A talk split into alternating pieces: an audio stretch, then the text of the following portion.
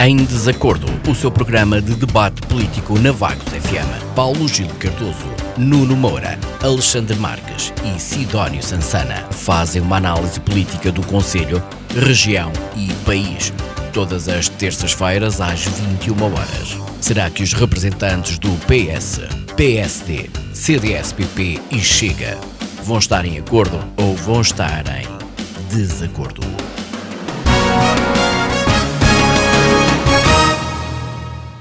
Muito boa noite, sejam bem-vindos ao Em Desacordo Especial de Eleições Legislativas 2022. Hoje o nosso painel de comentadores é constituído pelos vaguenses candidatos a deputados, pelo CDS, pelo Chega, pelo Partido Socialista e pelo PSD. Temos então connosco Liliana Cruz, do CDS, Vítor Oliveira, do Chega, Bruno Julião, do Partido Socialista e Rui Cruz, do PSD. Boa noite aos quatro. Para já, duas boas-vindas uma vez mais e abrimos o programa pela área do ambiente. Liliana, começamos por si. O compromisso eleitoral do CDS-PP refere que Portugal respeitará as diretivas ambientais e de descarbonização impostas pela União Europeia, mas não definirá metas mais ambiciosas, se não se traduzirem também em custos mais baixos para a economia, por forma a assegurar a competitividade e a coesão eh, social. Eh, com base neste compromisso, qual é a sua opinião sobre a política que tem sido implementada, quer no país, eh, durante a última legislatura, pelo menos no pelo, Partido Socialista. É assim, a nível da política ambiental, acho que é possível fazer uh, muito mais do que aquilo que efetivamente tem sido feito. E o CDS-PP, um, neste, neste compromisso eleitoral, um, foca-se num compromisso com o mundo rural. Inclusive, o CDS afirma que não há melhores ambientalistas do que os próprios agricultores e as pessoas que trabalham um, no mundo rural, por assim dizer. Um, é assim, um, o, CDS-PP prevê então um, uma economia circular com base na produção, na, na, descida do IVA a uma taxa reduzida para os produtos que valorizem os resíduos, ou seja, temos que apostar em, em reutilizar.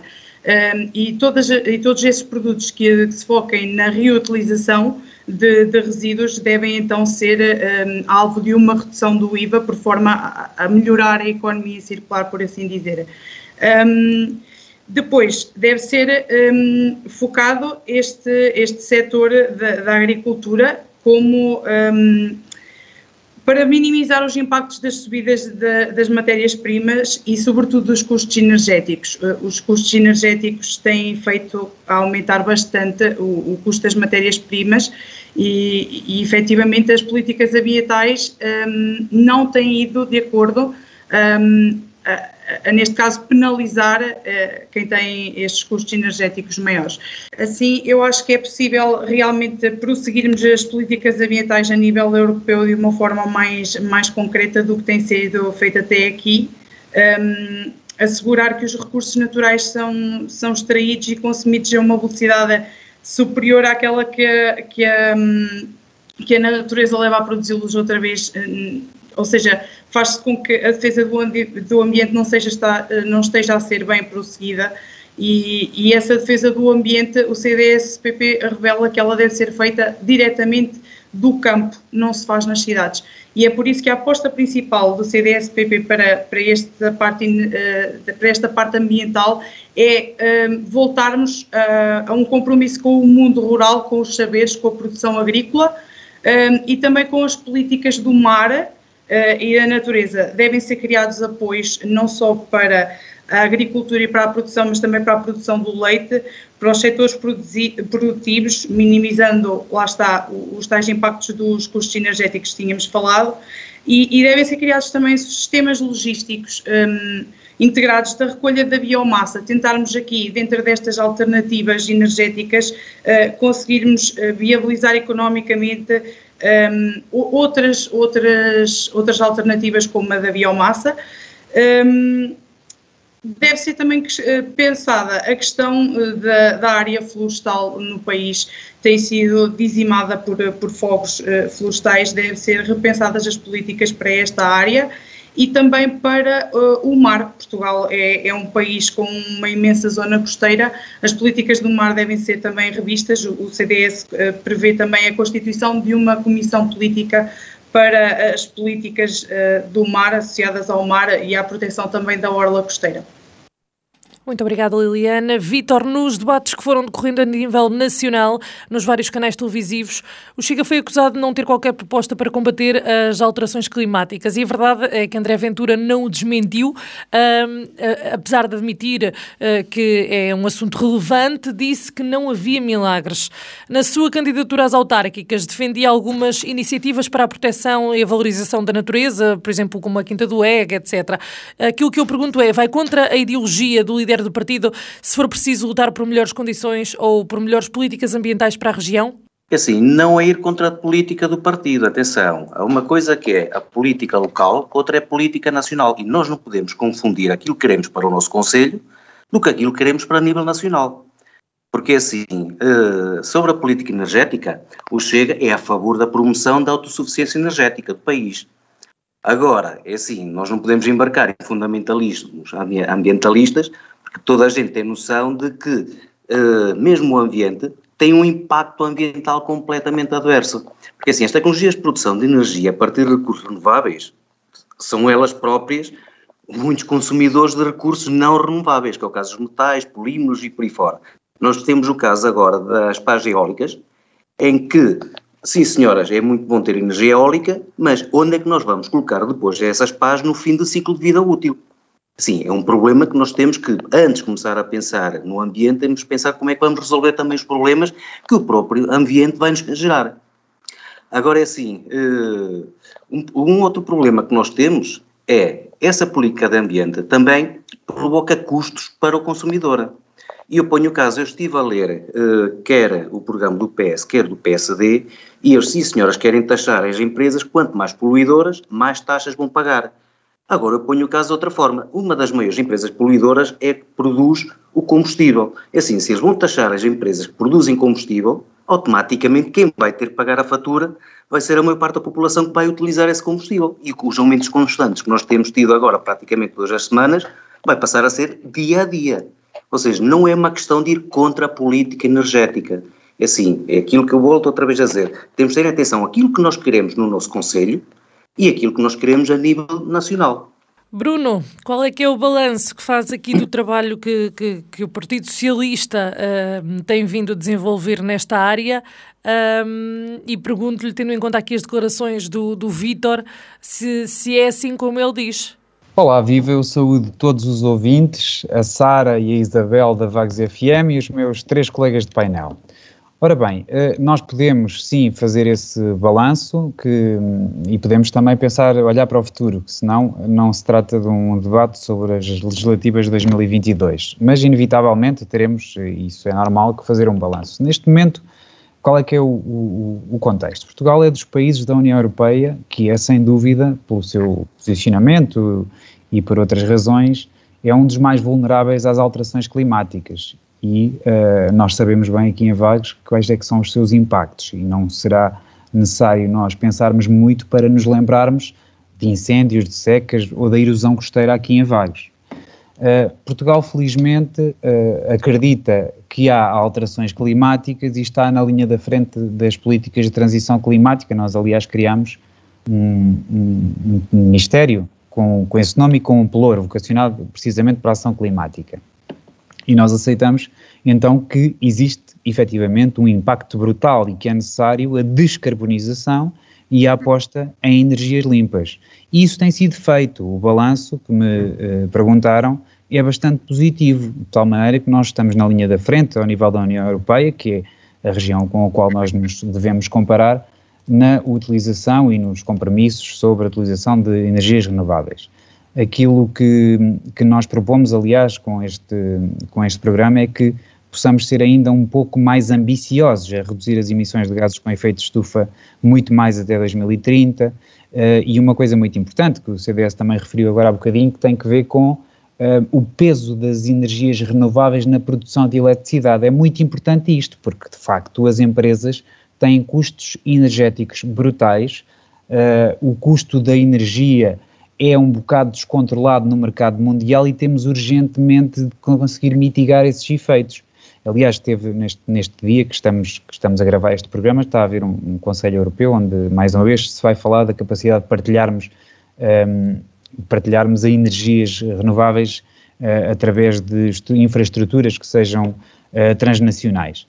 Uh, e é importante dizer também uma coisa: é que a preocupação com o ambiente não prejudica a economia como sugere o CDS ou o Chega. Pelo contrário, é bom para a economia.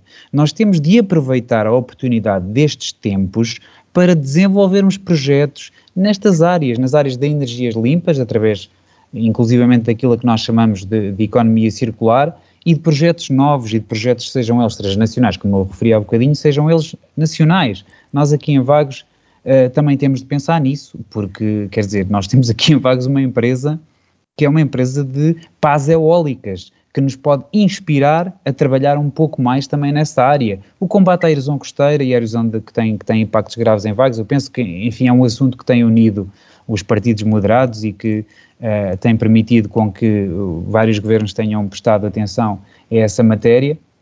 Claro que foi, foi durante um, um foi durante, uh, durante vários governos que se foram desenvolvendo projetos de proteção da costa, que acabaram por se implementar também em vagos, e portanto eu acho que, do ponto de vista dos partidos moderados, acho que temos aqui algum tipo de consenso para a necessidade de nós mitigarmos os efeitos das alterações climáticas e apostarmos em energias limpas. Bruno, ainda antes de passar aqui ao, ao Rui Cruz, queria lhe perguntar uh, qual é a sua opinião um, ehm, perante as declarações de Marta Leandro, ambientalista da Quercos, que disse precisamente que os programas eleitorais do Partido Socialista e do PSD são demasiado genéricos, vagos e pouco detalhados nesta área. Eu, quer dizer, é evidente que tem que ser essa posição da Quercos, é uma associação ambiental que, por mais que, por mais que se apresentem um conjunto de compromissos que são, uh, digamos, compromissos que são de vanguarda na própria União Europeia, uh, terão de continuar a dizer que são insuficientes, quer dizer, é o trabalho, é o trabalho de uma associação ambiental e, e que, se, que, se, entende, mas quer dizer, basta olhar para os indicadores que Portugal tem, já na produção de, de energias renováveis, o peso que elas têm para a produção de eletricidade e os compromissos que assume, compromissos escritos no âmbito da União Europeia, no sentido de desenvolver políticas e de obter apoios para essas políticas para que esses compromissos sejam ainda mais ambiciosos. Portanto, eu acho que não tem razão, mas percebo qual é que é o papel de uma associação ambiental, é querer sempre mais. Rui Cruz, eh, bem-vindo também. Um, o Chega acha então que os taxamentos que o PS e o PSD falam nas empresas que, que mais poluam vão acabar por ser pagos pelos portugueses. Uh, e depois temos também aqui uma ambientalista da Quercos, como, como foi dito, um, a dizer que os programas eleitorais, quer de um partido, quer do outro, são demasi demasiado genéricos, vagos uh, e pouco detalhados na área do ambiente. E aquilo que eu pergunto é qual é que é a posição do PSD. Eu, antes de mais, boa noite a todos e o meu agradecimento à rádio pelo convite e, um, em especial, uma boa noite a, a quem nos ouve uh, neste programa. Eu penso que a, a, as críticas são, de alguma forma, injustas ou infundadas, porque uh, das duas, uma, ou se assume as alterações climáticas como uma prioridade e não se anda constantemente a negar estudos científicos, como foi feito nos Estados Unidos pelo, pelo Trump, e o, o nosso André Ventura é um trampista de primeira linha, uh, e assumindo que essas, que essas alterações podem trazer milhões e milhões de prejuízos a pessoas e bens e põem em causa uh, a economia e o modo de vida, o turismo, todo um conjunto de atividades que hoje se desenvolve à volta do mar e da água. E então, eh, se assim é, temos que impor metas rigorosas e convocar todos os agentes poluidores para uma nova forma de estar, de consumir e de produzir. No caso eh, eh, de consumo, os consumidores, e acho que podemos avançar muito no que toca a consumos diferentes e, no que toca também a produções diferentes. Se nós não conseguirmos implementar uma produção diferente e um consumo diferente, dificilmente nos empenharemos com grande sucesso no combate às alterações climáticas. Uh, repara, uh, não, não se transfere para os consumidores, acima de tudo, transfere-se para, para a produção. O custo dos produtos produzidos por essas empresas poderão, de alguma forma, ser menos competitivos no mercado. E serão objetos, serão trocados, digamos assim, por aqueles produtos que são mais competitivos. O PSD, ao contrário do, do que é afirmado, tem inclusivamente uh, um programa dirigido aos agentes empresariais para desenvolvimento de projetos inovadores em linha com os objetivos da ação climática, sustentabilidade e aproveitamento de oportunidades de criação de novos produtos. Ou seja, é ao contrário, há um incentivo para que as empresas produzam de forma diferente. Uh, quanto quanto a, a, às, às, considerações uh, da Quercos, é, é, como disse o, o, Bruno Julião, quer dizer, faz parte de, de, de algum extremismo destas instituições e que devem ter esse extremismo, devem ser defensoras extremas dos valores ambientais, dizer, sim, dizer sempre que as medidas são uh, vagas e ambíguas, uh, mas não é, não, é, não é verdade. O, programa do PSD eh, propõe projetos bem concretos, bem concretos, dirigidos às empresas, à avaliação dos impactos ambientais, à, à, recuperação estuarina, ao, ao bom aproveitamento dos recursos hídricos.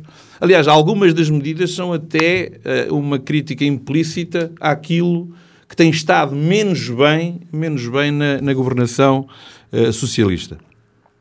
Uh, nomeadamente a necessidade de reformar urgentemente em área do setor dos resíduos porque eh, se há coisa que tem funcionado mal é exatamente a economia circular associada a este setor.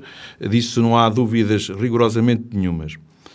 Mas também há que convocar outros agentes e, e o programa do PSD também olha para outros agentes, como por exemplo para os municípios, eh, no que toca eh, a premiar medidas concretas que eles tomem para combater as alterações climáticas e proteger o ambiente, assim como aumentarem muito os espaços verdes nos centros urbanos, uh, apoiar eh, nos bairros mais uh, degradados, uh, onde há mais pobreza energética, programas dirigidos a esses, a esses bairros.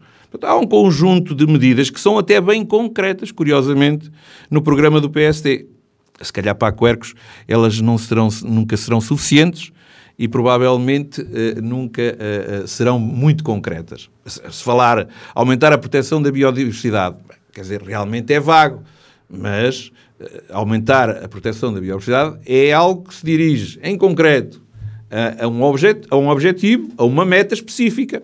E serão, obviamente, os programas de governo e as medidas que depois serão elencadas em sede orçamental, do Orçamento de Estado, que conduzirão a esse objetivo assim como garantir uma boa governação do fundamental que não tem sido a melhor uh, nos, últimos, nos últimos tempos. Eu penso, eu penso, que o PSD tem um programa ambicioso, uh, incluindo, já que falámos de vagos, e do impacto que as alterações climáticas têm no nosso território, e que eu penso que é a prioridade uh, deste município e dos municípios de, desta linha costeira, o Var Marinha Grande, é realmente começar a introduzir, a construir não é pensar. Porque pensar já está pensado. Houve alguns municípios, inclusive, que já avançaram até com projetos de defesa costeira diferentes e de engenharia pesada. Ou seja, exige um investimento muito grande na defesa de costa. Eu penso que esse é um dos, uma das medidas que estão previstas e que melhor protegerão os interesses da, da autarquia de Vagos.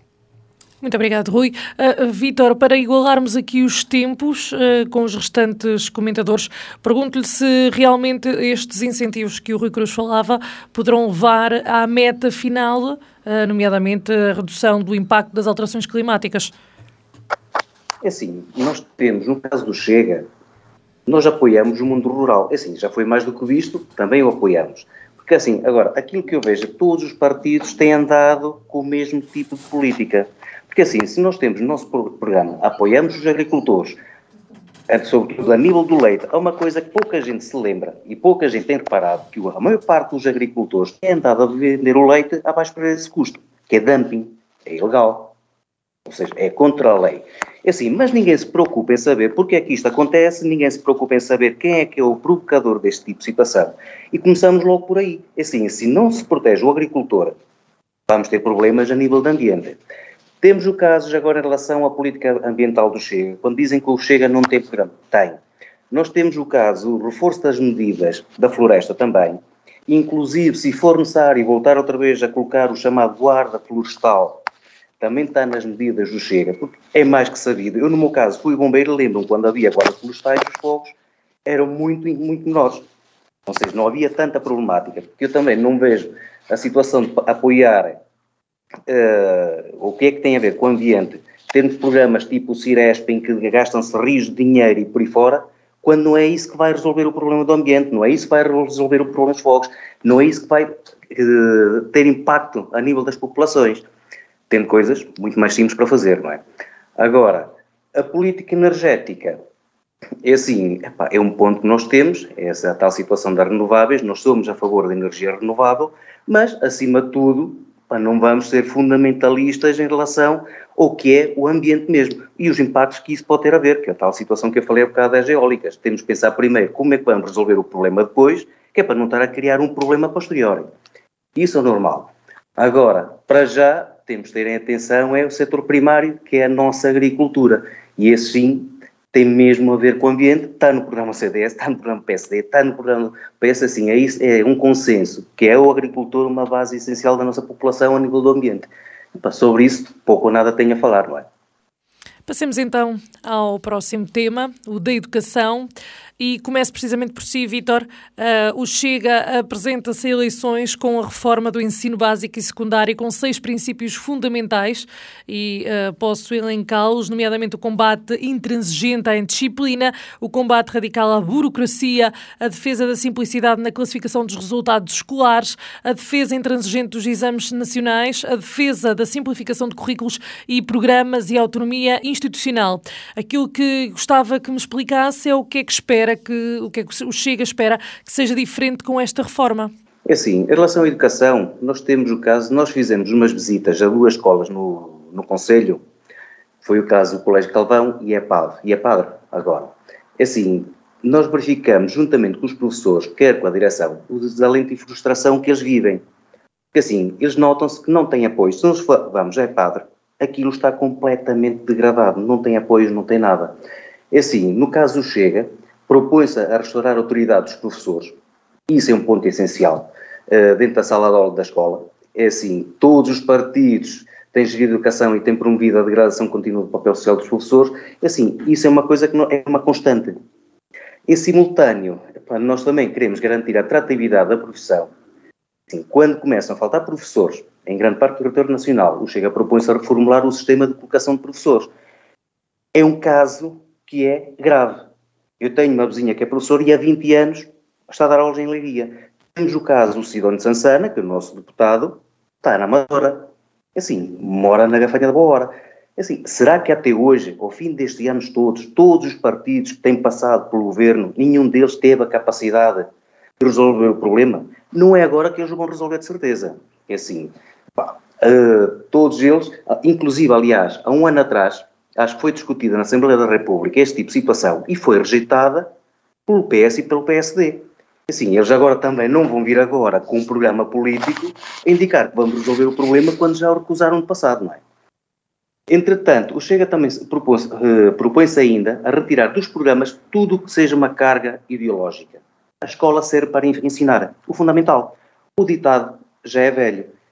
A educação vem de casa. A escola compete ensinar-nos a ler, escrever, é assim que tem que funcionar. É assim, tudo que seja fundamental, matemática, português, ciências, língua, a história, sem os tais revisionamentos ideológicos que às vezes querem fazer, não é, não pode ser uma doutrina. É ensinar. O papel de formação moral, cívica, tem que partir a partir de casa. E não pode ser a escola a impor uma doutrina, seja ela qual for.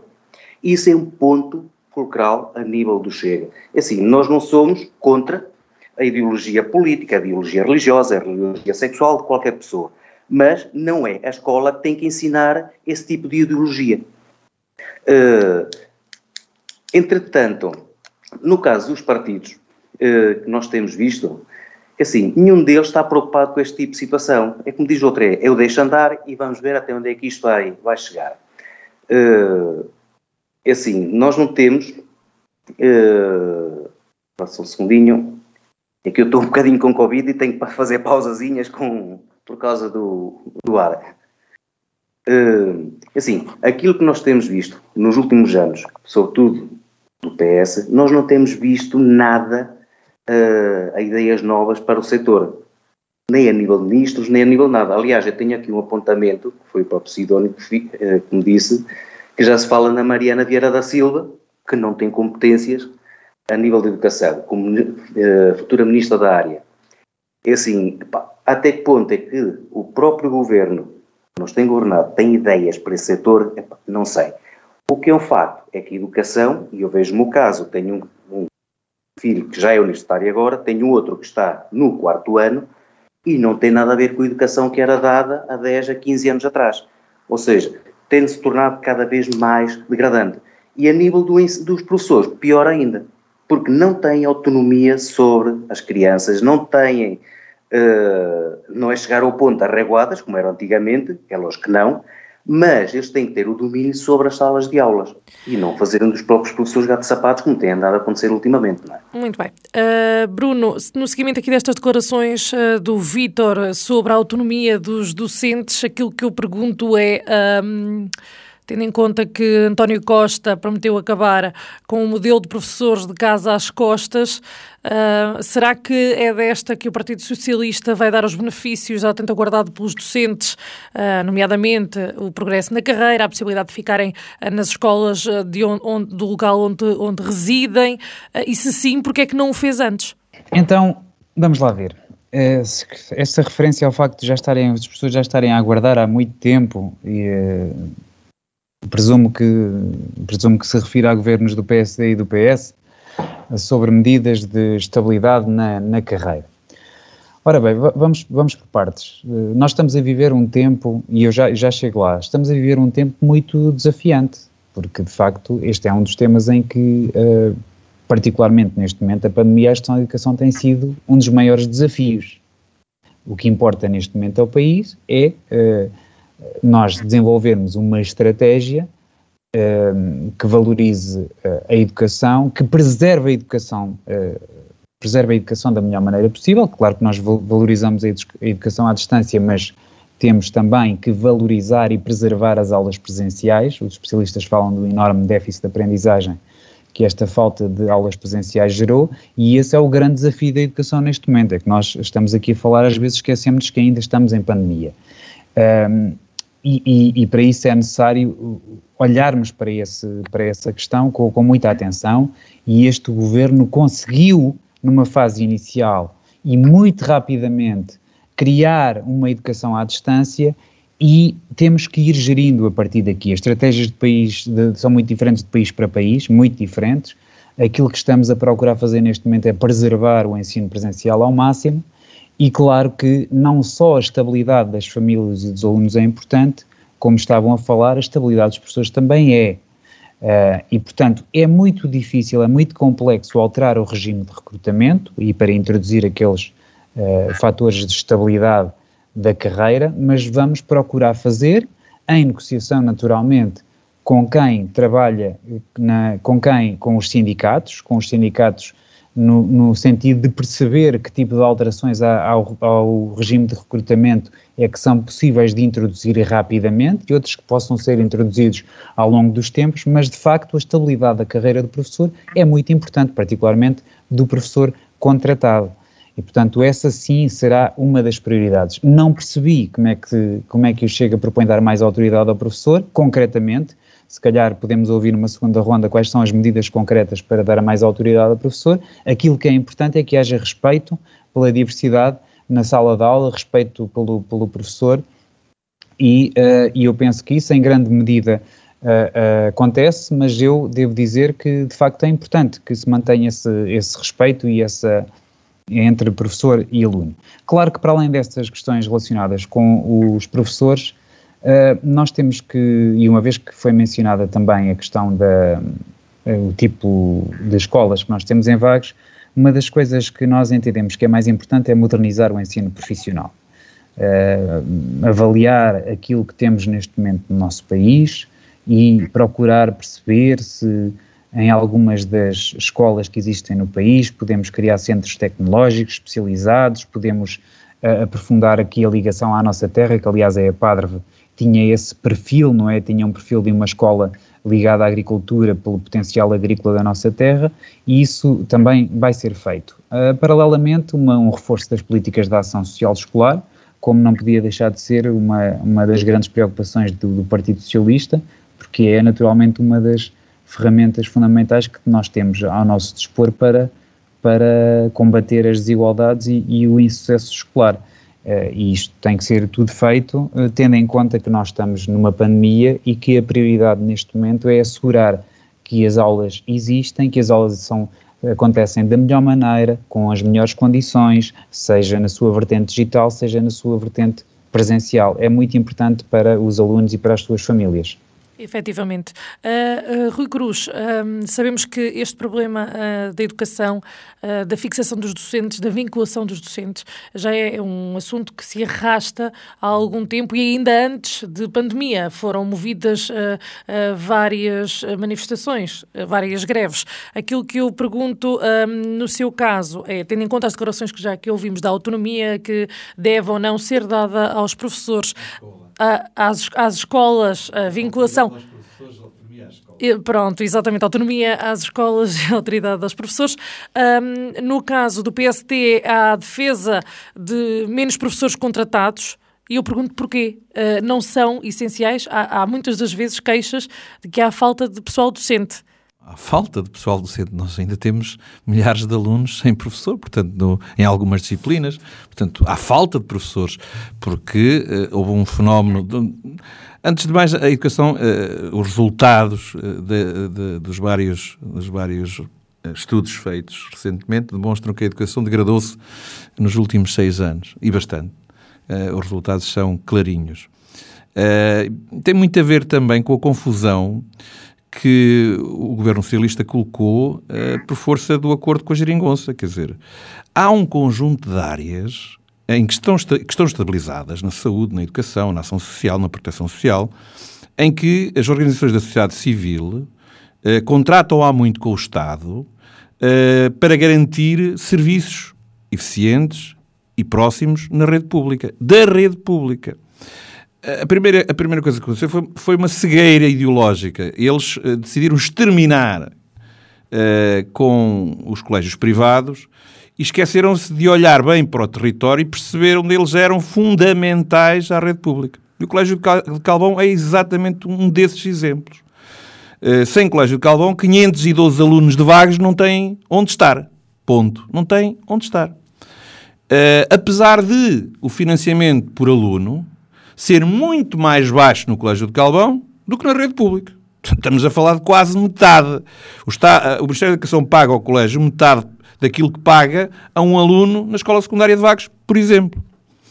E isto foi primeira, uh, o primeiro movimento para criar o caos. O segundo movimento foi não perceber uh, que, ao longo do tempo, havia um conjunto enorme de professores que estava próximo da aposentação e que, aposentando-se, que eh, era necessário contratar atempadamente mais professores.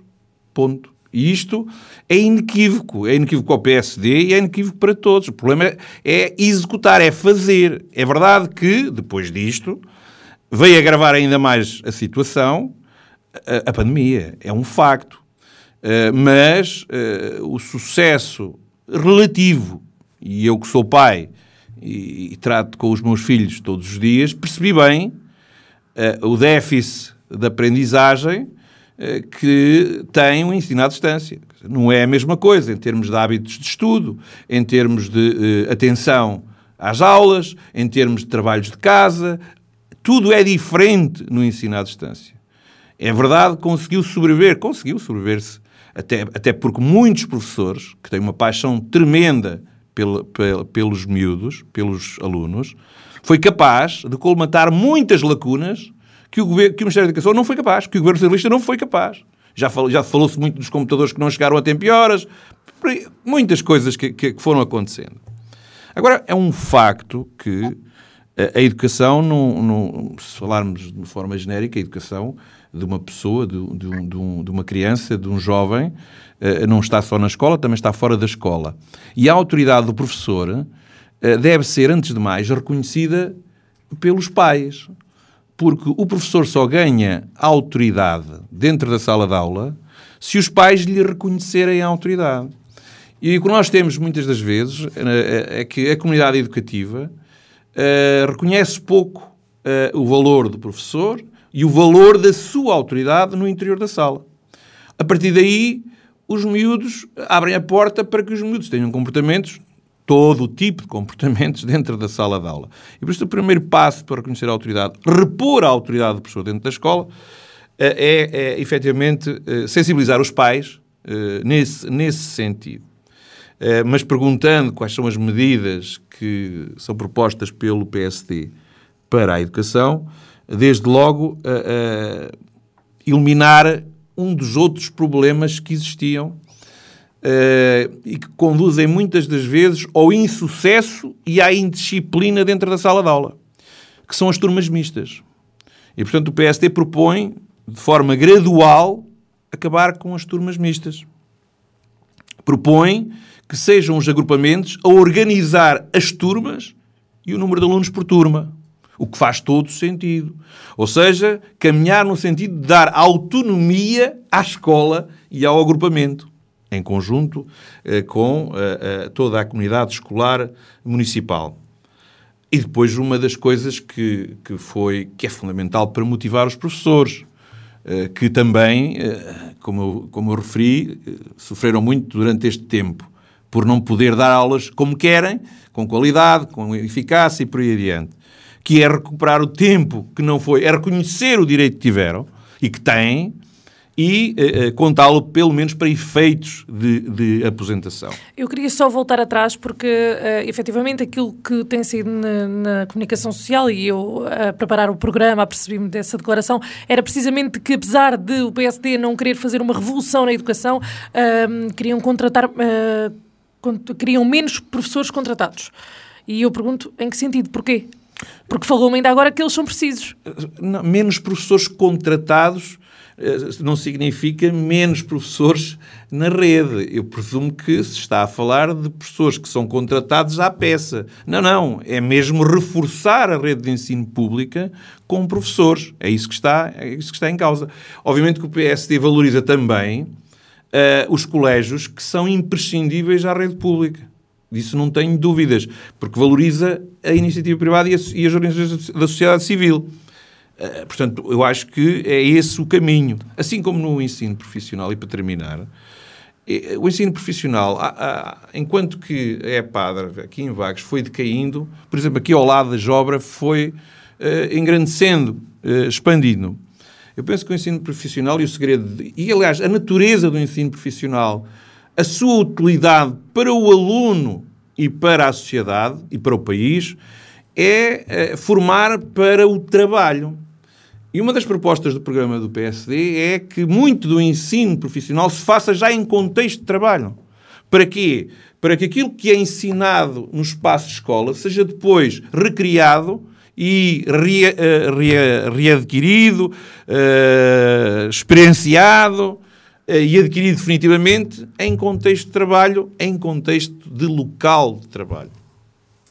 Vamos terminar esta primeira ronda ouvindo a Liliana. Uh, Liliana, ainda no que diz respeito à educação, o CDS reconhece que a liberdade na escolha da educação é um direito fundamental e um dos instrumentos mais poderosos para ascender socialmente é isto que vocês defendem, tendo em conta todas as declarações que aqui ouviu, um, continuo a achar que é importante a comunidade ter liberdade de, de escolha no que respeita à educação. Sim, sem dúvida. Um, este modelo eh, que o CDS propõe, de modelo de cheque-ensino, por assim dizer, vai de encontro àquilo que o Dr. Rui Cruz ainda há pouco falava, um, e tem a ver com declarações de, do Ministro da Educação, Tiago Brandão Rodrigues, em setembro de 2021 que dizia que cada aluno custava ao Estado uh, eh, 6.200 euros por ano.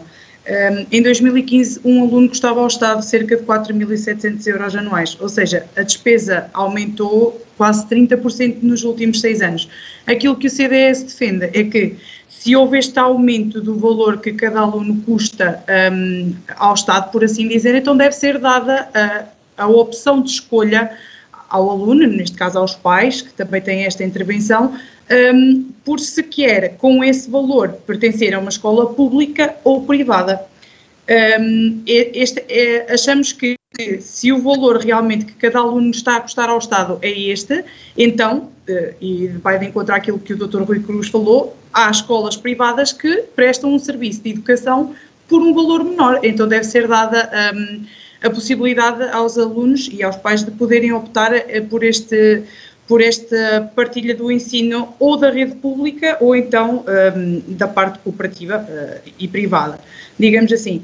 Para além disso, um, o CDS propõe ainda um subsídio de deslocação e habitação para os professores deslocados.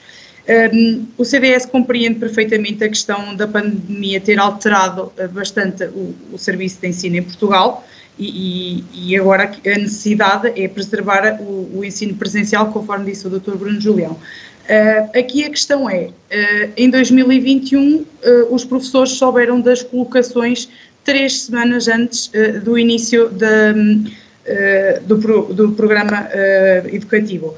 É assim, saber-se com três semanas de antecedência que se fica colocado a 200 ou 300 quilómetros de casa não permite a estes professores um, reconstituírem a sua vida a tempo de começarem o, o programa educativo das suas turmas, das, das, turmas que vão ter a, a cargo, com a devida antecedência. Porquê? Porque estão preocupados, neste caso, em perceber se conseguem fazer uma viagem de 200 a 300 km todos os dias para irem trabalhar ou se neste, neste caso vão ter que arranjar um local para ficar, uma nova habitação. Já para não falarmos de que a questão da habitação em Portugal também, também ela está caótica. Hum, acho eh, profundamente que esta questão da deslocação e da habitação para os professores que são colocados tão longe de casa é fundamental e, e, em, nenhum, eh, e em nenhuma altura vai provocar o, lá está, a não preservação do ensino presencial. Acho que é uma maneira até de o incentivar é, é, permitir que os professores possam ficar mais perto do seu local de habitação. E depois esquecemos aqui de uma coisa que é, uh, o nosso objetivo é permitir que as crianças, que são o motor de, do futuro, possam ter um, um melhor uh, sistema de ensino um, para as educar, digamos assim. Mas depois esquecemos que os filhos dos professores também são eles alunos. E depois estamos aqui uh, a fazer com que os professores, lá está, tenham que optar entre o trabalho e a família, quase, e provocando também nessas crianças, dessas famílias, uh, problemas ao, ao, próprio ensino deles. Para além disso, uh, o CDS um, fala ainda aqui de, da questão da cidadania, de, de, ser, passar a ser opcional, um, ou seja, proibir ou recusar, por assim dizer, o endoctrinamento pelo Estado. Os valores deve ser algo que deve ser transmitido na família. E deve ser opcional eh, à família que as crianças tenham um, a disciplina de cidadania ou não. Um, basicamente, a medida principal do CDS eh, foca aqui este modelo de cheque-ensino, porque o Serviço Público de Educação há, é todo o serviço de educação, não só a escola pública, mas também as parcerias que existem com as escolas particulares e cooperativas. Um, e é fundamental pensar-se aqui esta questão um, do, da mobilidade dos professores, por assim dizer. Depois, um, e, aqui vou fazer um bocadinho uma crítica uh, aos vários partidos, inclusive até ao CDS-PP, os programas eleitorais focam-se pouco na parte de, do ensino superior e até mesmo na carreira de, de investigador. A investigação está muito descurada, é, é, fundamental para o avanço tecnológico e científico do país. Um, neste, nestes programas eleitorais, uh, e à semelhança daquilo que disse o Dr. Rui Rio recentemente num debate, um, está algo descurada esta carreira de, de investigação e mesmo os exames nacionais e o ensino superior estão também eles um bocadinho descurados. Temos aqui o PS, que fala uh, em facilitar as entradas no, no ensino superior. Um, acho que um, é de reforçar também uma proposta da iniciativa liberal que nos fala do abandono escolar, uh, que deve ser mapeado e, e, identificar as razões do mesmo para, para se poder focar as soluções nessas, nessas razões. Acho que a orientação vocacional dos alunos deve continuar a ser uma meta para todos os partidos, um, porque realmente a orientação vocacional dos alunos eh, permite prevenir eh, taxas ainda maiores do abandono escolar. E, e esta parte da orientação vocacional leva-nos a, a, algo que os meus colegas de painel já falaram anteriormente, que é uma maior abrangência do, do sistema de ensino profissional. Acho que deve ser uma, uma aposta, todos os, uh, acho sinceramente que irá ser porque já todos aqui, os colegas dos outros partidos falaram nesta aposta no, no ensino profissional, deve ser alargado tanto ao nível uh, das tecnologias e deve ser dada uh, também uma maior facilidade depois a estes alunos do ensino profissional se quiserem continuar os seus estudos e eventualmente uh, entrarem na, na universidade, também terem uma facilidade maior de acesso. Mas sim, o ensino profissional deve ser modernizado e cada vez mais abrangente, porque a verdade é que se, se a parte uh, do ensino superior é fundamental para o avanço tecnológico e científico do país, uh, também é fundamental que tenhamos uh, trabalhadores um, ehm, especializados a sair do sistema de ensino para o mercado de trabalho logo de imediato. Muito bem. Vamos para a segunda ronda desta, desta temática. Uh, começo por perguntar ao Vítor, antes de dar a palavra ao Bruno Julião, que já levantou a mão, pergunto ao Vítor propostas concretas, como pediu o Partido Socialista, para um, a autonomia para as escolas. Bem, para reforçar a autoridade dos professores. Vamos ver se eu consigo, eu estou a ficar com um bocadinho de, de febre já. É assim, uh, eu posso convidar o Bruno para ele ir ao portal do Chega, nós temos lá todas as medidas que nós queremos propor. Não, pode dizer, Vitor, força. Nós temos, uh, temos a primeira situação, que é, uh, agora só um segundinho, só um minutinho. Eu peço que sejam céleres, porque o tempo já vai avançado. Ora bem, que é, temos seis princípios fundamentais. O primeiro é o princípio do combate intransigente à indisciplina. É assim, uh, para uma escola liberta de indisciplina, desordem e violência, a instituição deve promover necessariamente os ideais de hierarquia, autoridade e ordem na relação entre docentes, alunos e assistentes operacionais e demais membros das comunidades de ensino. Trata-se de valores institucionais tão essenciais quanto ignorados ou mesmo combatidos pelo regime político atual, com custos demasiado pesados para os profissionais do ensino para a qualidade e excelência da sua missão, no modelo de ensino proposto pelo, pelo Partido Chega, a atuação disciplinar dos docentes em sala de aula constituirá o núcleo essencial. Essa atuação será fortemente reforçada e desburocratizada, constituindo de respeito pelos professores motivo suficiente para um aluno reprovar de ano ou ficar retido. Não é fazer aquilo que acontece atualmente, do primeiro ao quarto ano pode chumbar, passa. Do quinto ao sexto, há uma disciplina que fica para trás, passa. É assim, não é assim que funciona. O professor tem que ser a base essencial. E fazer ver, quer aos alunos, quer aos encarregados de educação, se assim não for, tem que haver penalizações. E há pior penalização do que reprovar um aluno, independentemente de quem seja. Uh, ora bem, tem outra situação que é a maioria das famílias e os próprios alunos sabem que é quase impossível reprovar durante um ciclo, que é aquilo que eu estava a falar, sendo colocadas à disposição dos alunos intermináveis possibilidades de recuperação. Tal significa premiar e educar a procrastinação, a falta de esforço, a persistência na quebra de normas e regras que conduzem à anomia institucional e posteriormente a uma sociedade fracassada. Assim, isto é o essencial. Assim, a partir do momento em que se tira autonomia aos professores de poder serem eles a indicar como é que o aluno vai funcionar, a partir do momento em que se tira a, a escola como é que podem ser criadas, que aquilo vai ao encontro do Rui Cruz, também está no, no, no, Partido Chega, é assim, tem que ser o agrupamento indicar como é que a escola tem que funcionar. Cada caso é um caso, nós não podemos comparar o Colégio Calvão à secundária de Vagos, também não podemos comparar a secundária de Vagos à secundária de Ilha, são realidades completamente diferentes. E assim, tem que partir do agrupamento, primeiro, como é que vai ser o seu modelo de organização, como é que vão ser geridas as turmas, como é que vão ser geridas as salas, e depois tem que partir dos professores também a responsabilidade daquilo que se chama educar mesmo. Muito e bem. castigar o aluno que efetivamente prevarica, não é? Vamos castigar e depois vem o Estado por trás, não, não há problema nenhum, pode passar, não há, não há problema. Assim. Vamos seguir, vamos seguir. Bruno.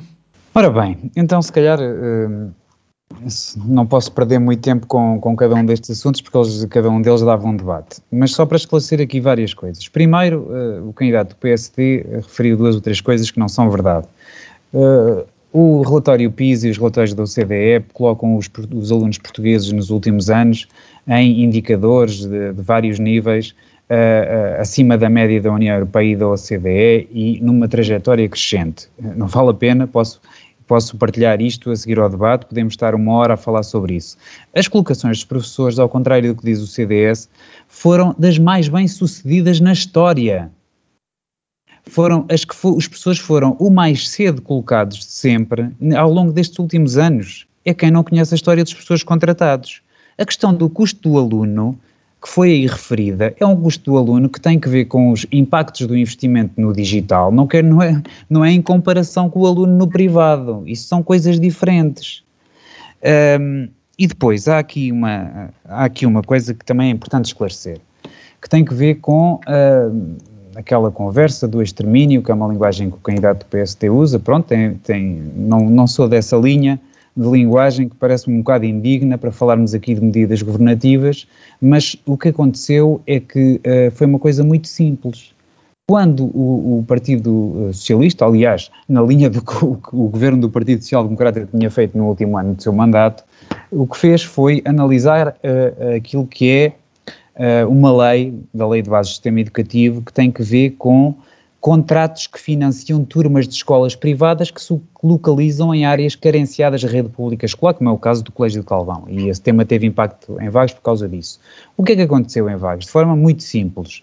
O governo do Partido Socialista, o Partido Socialista, o PS Vagos, o Colégio de Calvão, a Direção Regional de Educação do Centro entenderam que o contrato de associação do Colégio de Calvão se devia preservar, porque obviamente é uma escola que financia ali uma área que é carenciada da rede pública escolar. Toda a gente entende isso.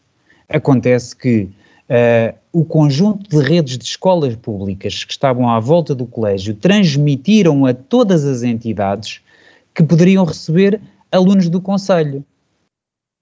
O que é que o governo fez? O governo uh, continuou na mesma a apoiar o contrato de associação com o Colégio Calvão e até foi mais longe do que, do que na maior parte do país atribuiu um conjunto de freguesias que poderiam colocar alunos no Colégio de Calvão. Isso é bom para a nossa terra, para uma escola que é importante para a nossa terra, e portanto não há aqui um extermínio do, do ensino privado. Há uma coisa muito simples, é pôr em prática o que estabelece a lei de bases do sistema educativo, que é utilizar escolas que são negócios privados, outros que não têm lucro, mas que são de propriedade privada, e que uh, contemplar e, e, e complementá-la com a rede pública. É tão simples quanto isso, quer dizer, e, e vamos desdramatizar, existem no país uh, eh, 2.650 escolas privadas e o governo financia turmas em apenas menos de 40, provavelmente, dessas escolas hoje em dia. Uh, e, portanto, não é uma questão de liberdade, é uma questão de usarmos o nosso sistema público, com todos os recursos que ele tem, Uh, respeitando os contribuintes portugueses e depois quem quiser ir para uma escola privada, que não é, que não é uma escola naturalmente com o perfil do Colégio Calvão, mas nas grandes áreas metropolitanas e que tenha outro tipo de educação um bocado mais elitista, pode pagar para ir para essas escolas, mas não, pode, não podem ser os contribuintes portugueses a fazer, uh, uh, a pagar isso. E era isso. Rui Cruz. Não é verdade um conjunto de afirmações que aqui foram feitas, nomeadamente porque eu falei recentemente com a Secretária de Estado sobre este assunto, longa, longamente sobre este assunto, Colégio de Calvão. Primeiro ponto, haveria sim estabelecimentos de ensino na proximidade do Conselho de Vagos para receber os alunos que não são do Conselho de Vagos. Porque estamos a falar de mais de 700 alunos que estão no, no, no Colégio de Calvão. Eu só falei em 512, que são os do Conselho de Vagos, ou 524, mais coisa menos coisa. E para esses não há resposta no Conselho de Vagos, nem nos estabelecimentos de ensino à volta do Conselho de Vagos. E é óbvio que foi uma opção entre financiar o colégio, ou, se quiser, subfinanciar o colégio, porque lhe cortaram turmas financiadas é disso que estamos a falar, além de reduzir o montante de financiamento por aluno, reduzir o número de turmas financiadas. Ainda este ano lhe cortaram uma turma que estava uh, assumida que iria ser financiada, que é composta por alunos uh, uh, quase todos do Conselho de Vagos, com exceção de um, que foi colocado pela CPCJ de Ilhavo no, no Colégio de Calvão, foi uma decisão judicial, e portanto é apenas um, uh, e portanto não havia resposta para os alunos de Vagos, a não ser que pagassem transportes escolares, sabe Deus para onde. É óbvio que os transportes escolares, a despesa de transportes escolares, que há muito é financiada pelo município. E era agradável ao Ministério de Educação que fosse o município de Vagos a pagar transportes escolares a 512 alunos, sabe lá para onde. Este, esta é que é verdade. É, não, não, não fecharam o Colégio de Calvão porque perceberam que tinham um problema gravíssimo se o fechassem. Porque se não tivessem, fechavam-no. O problema de, deste governo, isto é extremismo ideológico, é esta a expressão extremismo ideológico, o problema deste governo é que não suporta que os professores, a função pública, seja reduzida a cada ano que passa. O número de funcionários públicos seja reduzido a cada ano que passa. Esse é que é o grande problema. E, portanto, quando já usou e abusou do setor privado que investiu na rede pública, depois descarta quando quer aumentar o contingente de funcionários públicos. E sabe-se bem quem são os partidos que querem aumentar constantemente o contingente de funcionários públicos.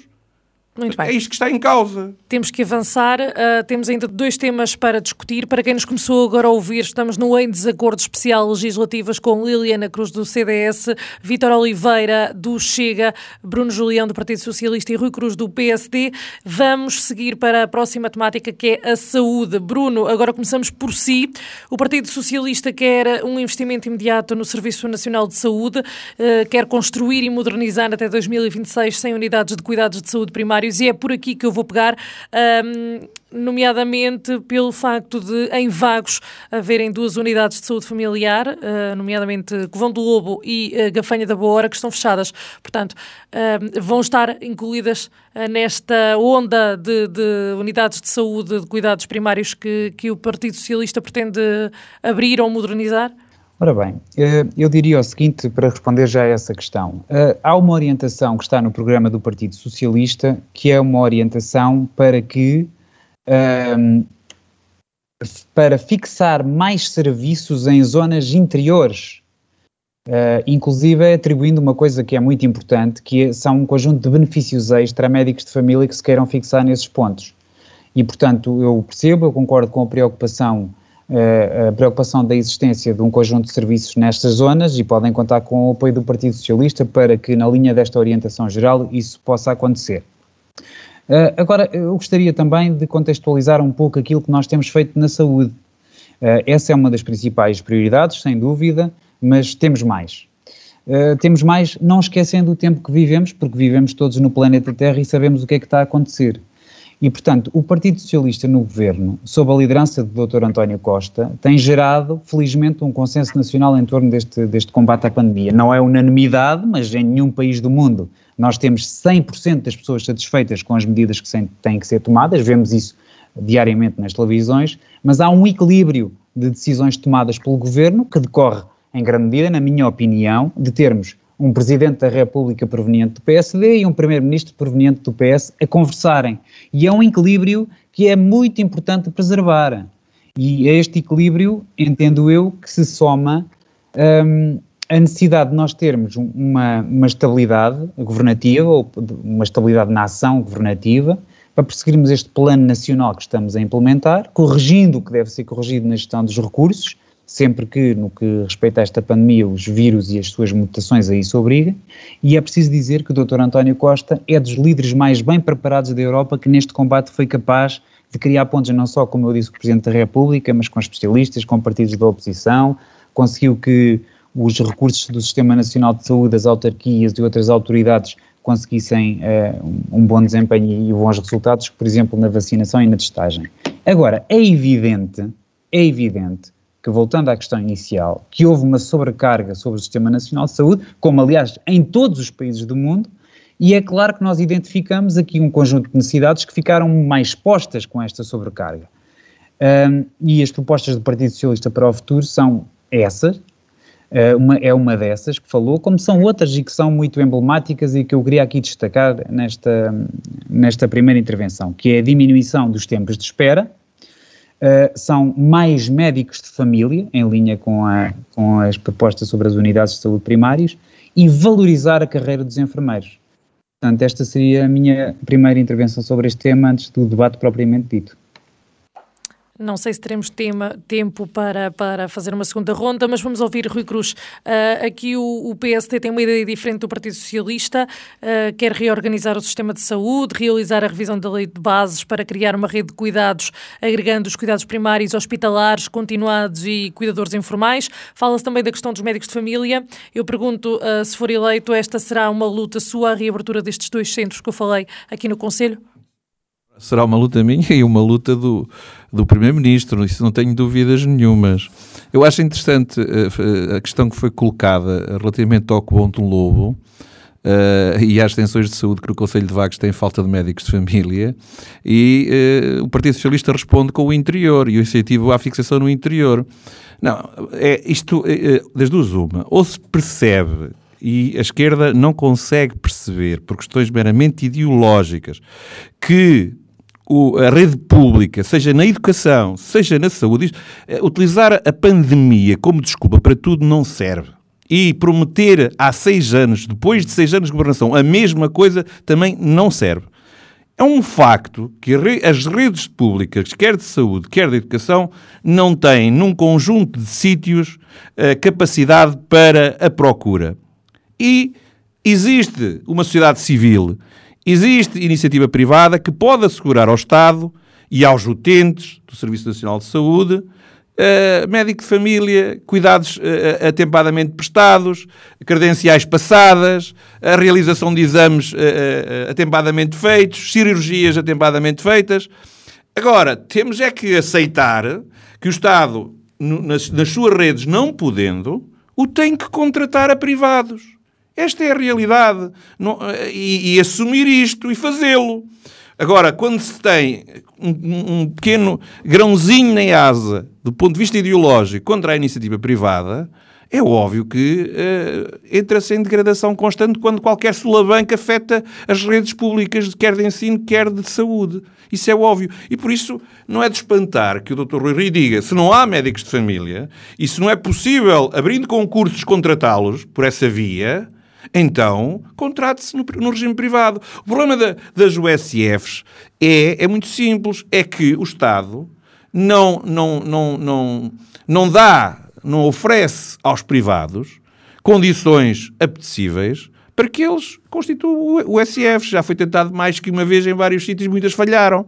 E, portanto, tem, o Estado tem que assumir de vez por todas que precisa, no setor da saúde e no setor da educação, dos privados e no setor da proteção social, dos privados. E fazê-lo sem qualquer estigma ideológico. Ponto final. Liliana, o presidente do CDSPP acusou o Partido Socialista de ser o coveiro do Serviço Nacional de Saúde e defendeu também a contratualização de consultas, exames e cirurgias nos privados para avaliar a pressão sobre os hospitais públicos, aqui como o Rui Cruz estava a referir. Eh, este é o caminho então para os centristas conseguir aqui um meio termo também entre o público e o privado? Sim, sim, claramente. Um é, é, mais do que perceptível que o Sistema Nacional de Saúde uh, não consegue dar vazão e, e, no futuro não conseguirá, ainda para mais quando, quando vemos os dados de 2020 e percebemos que existem milhares de cirurgias urgentes que foram adiadas e, e, e milhões de, de, consultas de especialidade hospitalar que ficaram por realizar. Ou seja, temos que olhar para o Sistema Nacional de Saúde com esta perspectiva de futuro e, e perceber que no futuro haverá todas as questões diárias para resolver e as, as deste passado pandémico, que ainda não é passado, mas uh, que se vem a acumular, ou seja, há, há, uma série de consultas de especialidade, cirurgias que estão a ficar por fazer e que vão ter que ter vazão no futuro, a par com o, os problemas do dia a dia, por assim dizer. Então, sim, a, a perspectiva de aliarmos aqui uh, o setor particular um, ao Sistema Nacional de Saúde é uma das possibilidades. E, e, o CDS fala nisso no seu compromisso eleitoral, na, na, parte de colocar em prática aquilo a que chamamos a Via Verde de Saúde, que é basicamente num modelo próximo daquilo que se preconiza para a educação, tentar uh, dar aos portugueses esta liberdade de optarem uh, sem custos pelo setor particular ou social para realizarem seus, as suas consultas, os seus exames e as cirurgias que o Estado não conseguiu proporcionar uh, em prazo razoável, em prazo útil, por assim dizer. Um, mas não são uh, apenas essas as, as, propostas do CDS. O CDS, como toda a gente sabe, é, é um partido pró-vida, desde a sua concepção até à morte designada como natural, e, e, talvez aqui a maior, a maior bandeira e, e, uma das maiores medidas que o, CDA, que o CDS preconiza é, é, a proibição da legalização da eutanásia. É possível, é, é possível e é preciso investir-se numa melhora e numa maior rede de cuidados continuados e paliativos para que a população, que está cada vez mais envelhecida, e o nosso saldo natural negativo diz-nos exatamente isso, possa ter qualidade de vida um, numa numa situação de maior sofrimento pré-morte, digamos assim. Uh, a par disso, o CDS propõe ainda a atribuição de vales, uh, e, fala-se aqui em vales uh, diferentes. Fala-se no vale farmácia, porque a nossa população está mais envelhecida, mas tem pensões um, muito abaixo do razoável, e nem sempre essas pensões dão para conseguir pagar a alimentação, as contas e as despesas de, da habitação, e um, a questão da saúde, por assim dizer. Então, o CDS propõe também o, Val Farmácia para ajudar uh, a comparticipar um, gratuitamente estes medicamentos para os idosos mais, mais carenciados e para os cidadãos em, em situação de pobreza extrema. Uh, a parte de tudo isto, uh, o CDS propõe também um Val Cuidadora, que é o quê? É uma comparticipação que o Estado atribui às famílias que optam por cuidar dos seus idosos em casa. Um, definitivamente o futuro hum, da parte do envelhecimento passa por tentar um, prestar estes cuidados aos nossos idosos hum, em casa e não tanto um, em lares, centros de dia um, e instituições com um custo para o Estado, e então o, o Estado deve também honrar estas famílias que optam por, eh, por cuidar dos seus idosos em casa com este vale cuidadora. Um, depois, e uma das coisas que o CDS também aposta como fundamental é uh, uma melhor rede de serviços de saúde mental e de saúde oral uh, no próprio Sistema Nacional de Saúde. Um, a saúde mental e a saúde oral são talvez duas das especialidades que os, uh, que os portugueses mais recorrem ao privado, e isto indica claramente que estas duas especialidades têm um problema no Sistema Nacional de Saúde. Então é preciso apostar nelas, nesse sistema. Um, Importa frisar que, uh, convergentemente com quase todos os partidos em Portugal, um, o, o, CDS não pretende, com este princípio de uma livre escolha por parte dos cidadãos onde realizarem o, os seus exames e consultas de saúde, que o Sistema Nacional de Saúde não seja reforçado e melhorado constantemente. Agora, nós sabemos que este sistema tem vários problemas, nomeadamente a questão dos poucos médicos de família, insuficientes para toda, toda, todos os cidadãos do país, os tempos de espera exorbitantes, que levam muitas vezes os cidadãos que não têm resposta nos cuidados primários a, a deslocarem-se aos cuidados hospitalares já em situação de urgência, o que provoca o entupimento dessas, desses cuidados. Um, e, e, esta é realmente uma, uma opção de permitirmos às pessoas a escolha pelo privado, quando realmente o público não lhe dá, em tempos razoáveis, uma resposta às suas necessidades. Um, ainda para, para falar aqui na, na questão da, da vamos, Ainda vamos a uma segunda ronda, Liliana. Diga? Ainda vamos a uma segunda ronda, se quiser esperar, eh, vamos ouvir o Vitor e depois um, podem intervir estou, novamente. Estou quase a terminar. Um, aqui na, na, questão da distribuição dos profissionais e, e, no facto de haver uma grande desertificação em algumas zonas do país e uma maior falta de profissionais. Eu relembro que um, em 2016 o, o, PS já, já tinha criado um regime especial para atrair os médicos para as zonas mais carenciadas do país. Uh, na altura propunha remunerações substancialmente acrescidas, um tempo alargado para estágios, uh, até apoio aos filhos destes profissionais de saúde, a colocação dos seus cônjuges, mas isto foi em 2016 e cinco anos envolvidos da criação deste regime especial, não houve propriamente um aumento do número de profissionais médicos jovens que, que, que, quisessem sair dos grandes centros urbanos, onde, onde se calhar as solicitações são maiores e, as, os rendimentos podem também eles ser majorados.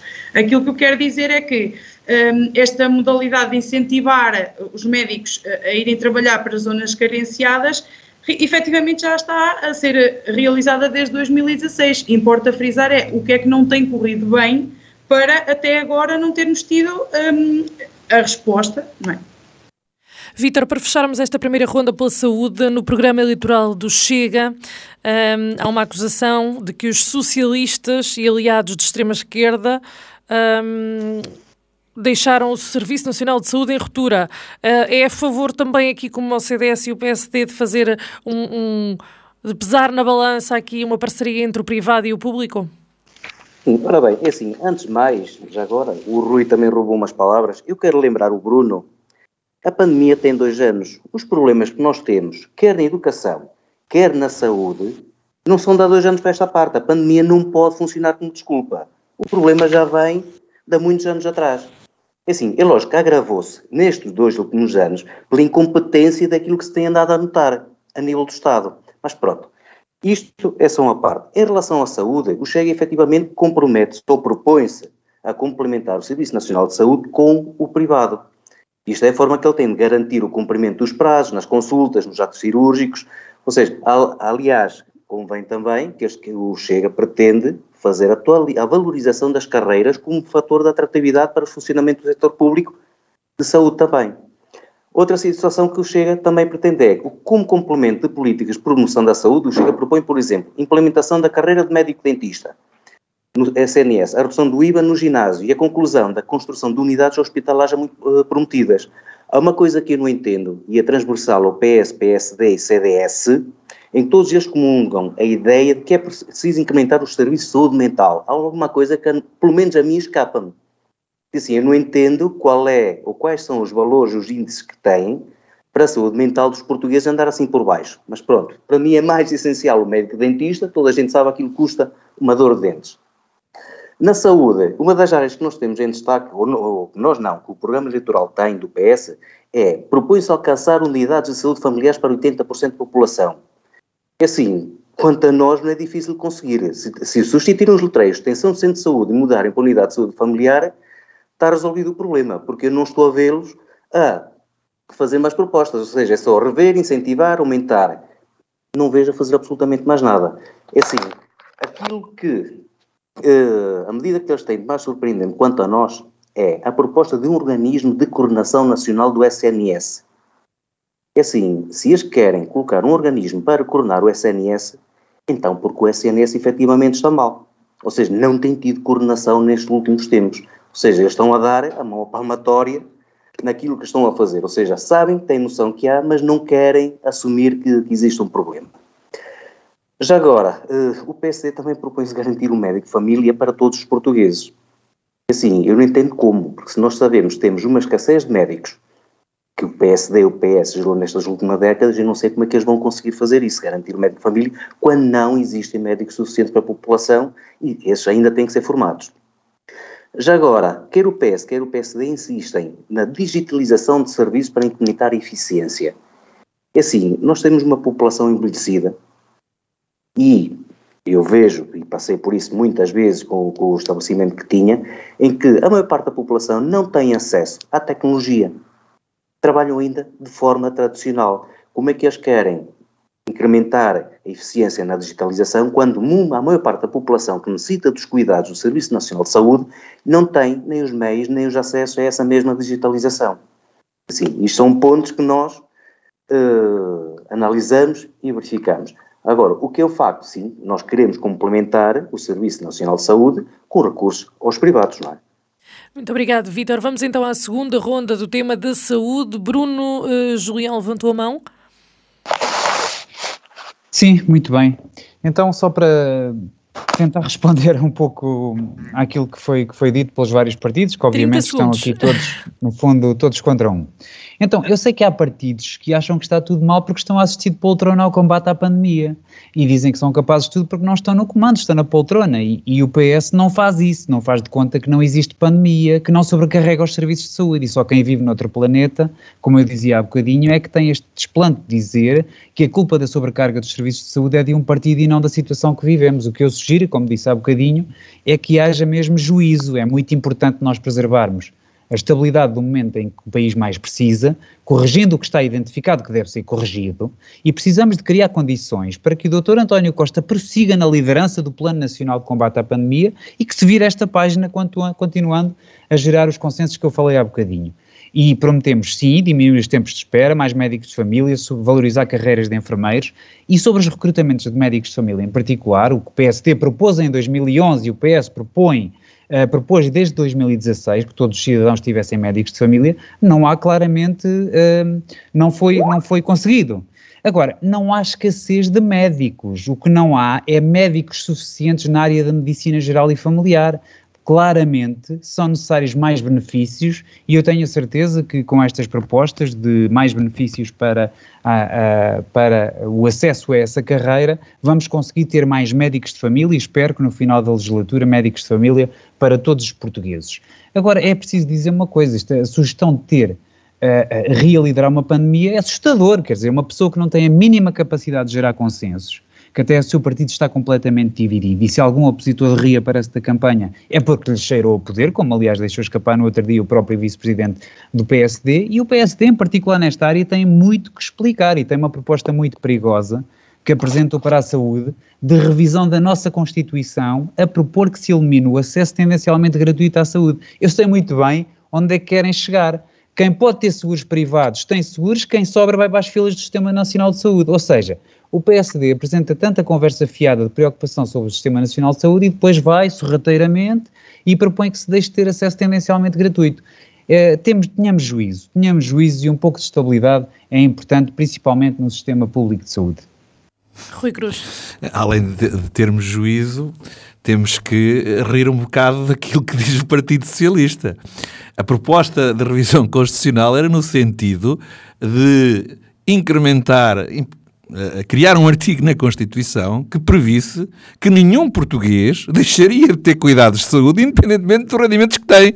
Nunca se falou na eliminação do sistema tendencialmente gratuito. Aliás, o programa do PSD reafirma mais que uma vez o que é eu óbvio. Posso ler, eu posso ler. Oh, essas, essa é mais uma invenção do António Costa então a, dobrar, a dobrar as propostas e a desvirtuar as propostas do PSD. E, e essa de ser o único responsável, o único capaz de dialogar e consertar para acabar com a pandemia, deve ser já a segunda tentativa, porque ele já nos prometeu a libertação uma vez. Pá, talvez à segunda ou à terceira libertação ele consiga acertar. Por amor, de, por amor da santa, como diz o outro, não é? Uh, repara, reparem bem, uh, quando se trata de funcionários públicos, não há comissões com o setor privado. O regime da DSE, que, que beneficia os funcionários públicos, permite aos funcionários públicos do Estado, aos servidores do Estado e das autarquias, irem a um hospital do Serviço Nacional de Saúde ou irem a um hospital privado que contratou com a, com a DSE. Então, porquê é que o Estado não deve tratar os outros portugueses que não são funcionários públicos, não digo da mesma maneira, mas de um modo semelhante? Por outro lado, faltam médicos de família por uma razão muito simples. Por uma razão muito simples.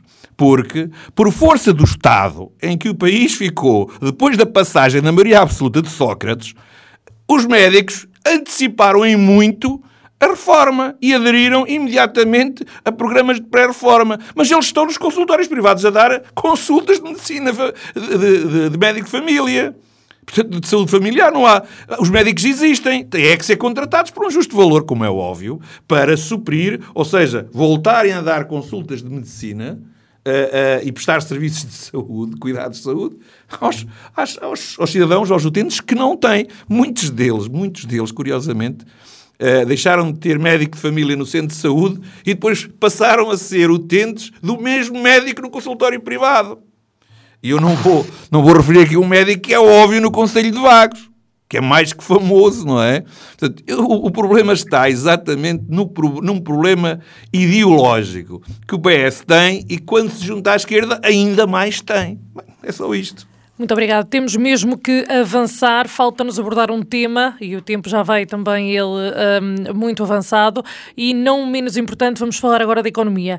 Uh, Rui Cruz, começamos agora por si. Uh, o PSD defende uma mudança de rumo na política económica. Que tipo de mudança é que nós falamos? E eu aqui gostava que falasse de propostas não só ao nível dos salários, como também um, a nível de desemprego e falta de mão de obra, que é o que acontece neste momento nas empresas do Conselho de Vagos. O que é que está a falhar? Uh, está a falta de mão de obra no Conselho de Vagos e por todo o país, um pouco por todo o país, há falta de mão de obra. A grande questão eh, relativamente à falta de mão de obra é exatamente a falta de perspectivas para os jovens portugueses. Quer dizer, continuam a emigrar eh, todos os anos inúmeros jovens, milhares de jovens portugueses e de portugueses. À procura de quê? De melhores oportunidades e melhores salários.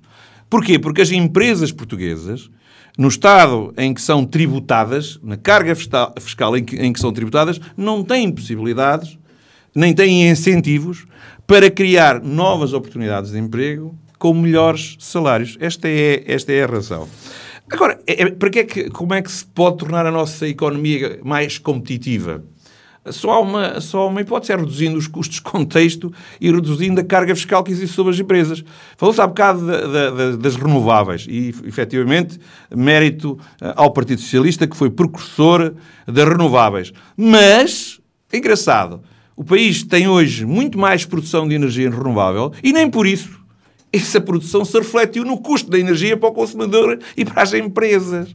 E enquanto não se refletir, também as nossas empresas não são competitivas. Por isso, propor a redução de forma responsável das, das taxas de IRC, também para as, taxas reduzidas das PMEs, uh, simplificar os processos, mais ter uma espécie de conta corrente entre as empresas e a administração central.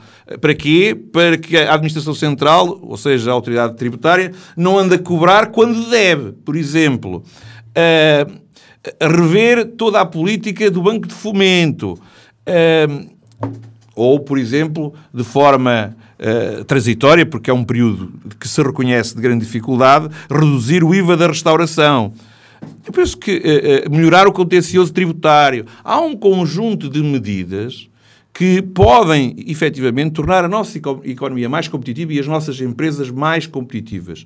E, sendo melhorarão, com certeza, as oportunidades de emprego, e, as, e os salários. Disso não tenho grandes dúvidas. Uh, uh, uh, por exemplo, hoje, a carga burocrática que só é, que só é eliminada porque as, os escritórios de contabilidade se substituem aos serviços de finanças, por exemplo. Basta ir ao escritório de contabilidade para perceber a carga de trabalho que os contabilistas têm e as reclamações que fazem, porque os serviços hoje estão a empurrar tudo, toda a burocracia, toda a repetição de documentos para o lado dos, do, dos gabinetes de contabilidade. Uh, e, e, obviamente, é preciso também criar em Portugal mecanismos para cativar o investimento uh, estrangeiro. Porque não tínhamos dúvidas, se não houver investimento estrangeiro, uh, não há grandes projetos, não há novas oportunidades, mais oportunidades e melhores salários. É com o investimento estrangeiro que se consegue eh, dar um, um salto, um impulso na economia no crescimento económico. O crescimento económico nos últimos 20 anos eh, tem sido eh, muito baixo, umas vezes negativo, outras vezes fraco, outras vezes insuficiente.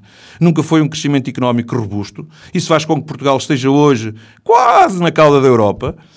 Neste, neste período, desde 2000, desde 95 até, até hoje, que são mais de 20 anos, uh, nós fomos governados maioritariamente por, pelo Partido Socialista, com o, mesmo, com o mesmo grupo, com a mesma rapaziada, que uns hoje são mais velhos, antes eram mais novos, mas são os mesmos, que adotaram sempre o mesmo modelo, curiosamente, apostando tudo no consumo, na distribuição dos rendimentos da, da, da, riqueza que era produzida pela economia, e quando a economia já não conseguia financiar a despesa pública, aumentaram a dívida. Nos últimos seis anos só houve um aumento de 40 mil milhões de euros da dívida. A nossa sorte é que as taxas de juros estão a zero, mas no dia em que as taxas de juros subirem, e vão subir, a inflação nos Estados Unidos está a 7%, na Alemanha está a 5%, os Estados Unidos já estão a rever as taxas de juro, o, o, o, dinheiro foge para onde há taxas de juros mais favoráveis, para nós voltarmos a ter eh, mercado financeiro e investidores, temos que aumentar também as taxas de juro. E nesse dia a nossa dívida colossal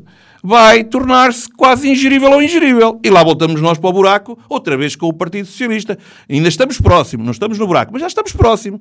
E, portanto, um dia destes, não há economia que resista, não há português que resista. E se Portugal já anda à rasca, vamos voltar um dia destes à ruína outra vez, infelizmente. Mas, mas, é como dizia, os portugueses têm uma palavra a dizer uh, neste, neste dia 30 de janeiro, nestas eleições, para de uma vez por todas perceberem se o modelo que o PSD quer implementar, o modelo social-democrático quer implementar no país e na economia, pode ou não produzir um efeito bem diferente em termos de crescimento económico.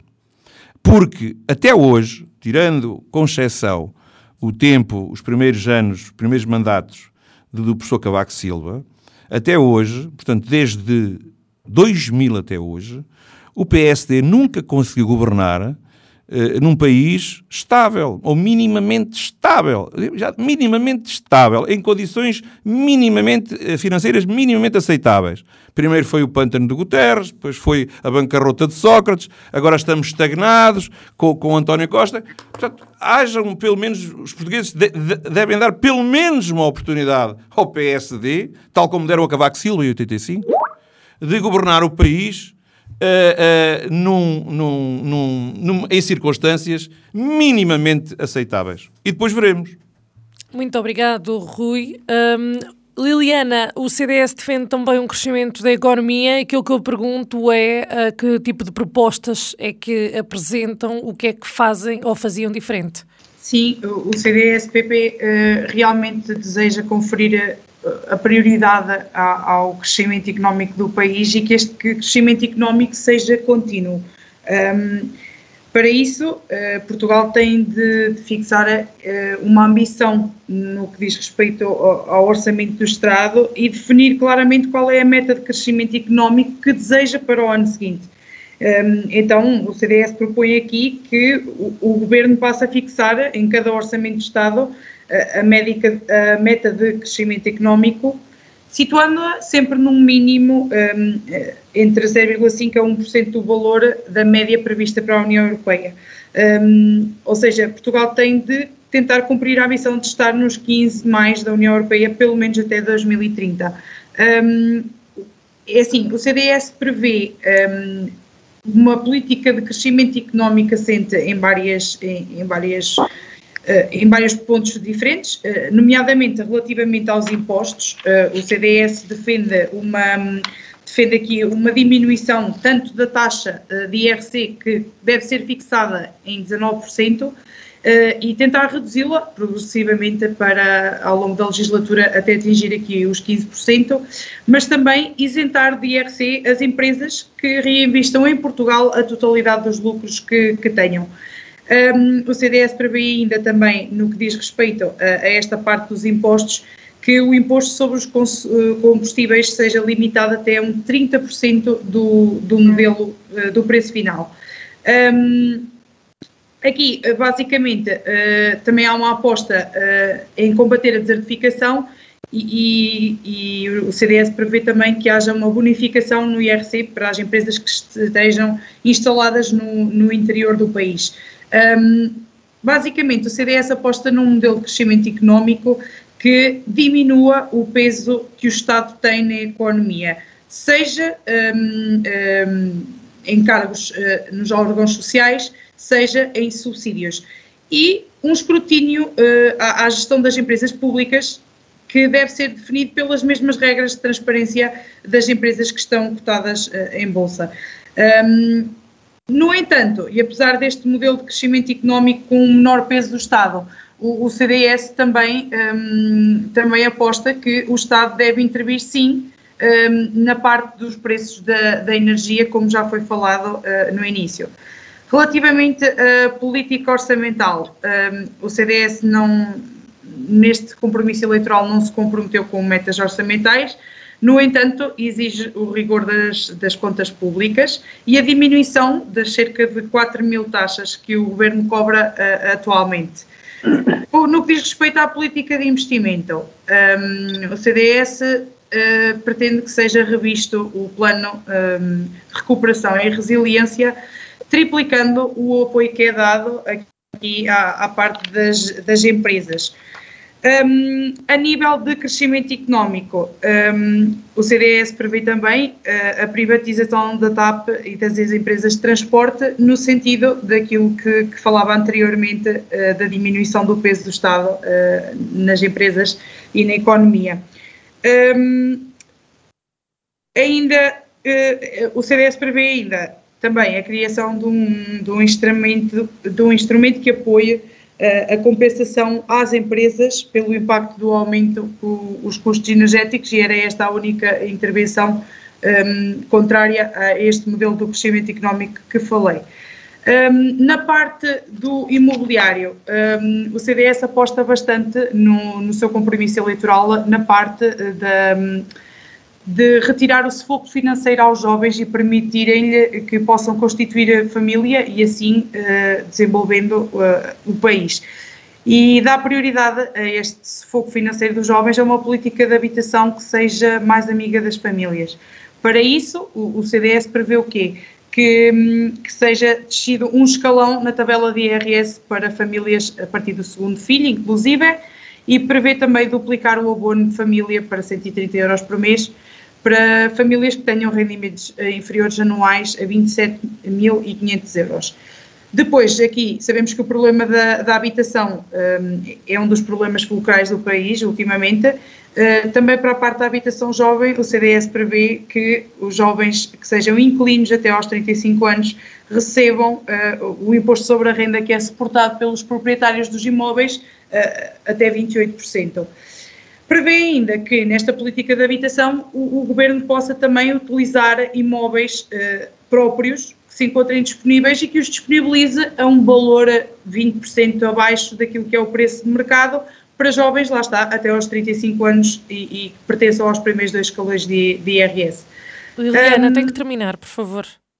Uh, depois, só para então para terminar, uh, na parte das pensões, o, o, CDS prevê também que seja atribuído um complemento no inverno para, para que os idosos possam fazer face a, a, às despesas com energia e, e para se poderem um, aquecer de melhor forma, tendo em conta as dificuldades uh, que o período invernal traz uh, aos idosos. Basicamente, a nível de, de políticas de, de, crescimento económico, uh, orçamentais e de investimento, é isto que o CDS prevê. Muito bem, uh, obrigada Liliana. Uh, Vitor, o Chega promete reduzir os impostos diretos, nomeadamente o IRS e o IRC, para estimular o crescimento económico. No caso do IRS, o Chega defende a taxa única uh, com um patamar de isenção uh, e defende ainda praticar o princípio do equilíbrio orçamental, em que as despesas do Estado nunca serão superiores às, às receitas, salvo circunstâncias excepcionais. De que tipo de circunstâncias é que estamos a falar, Vitor?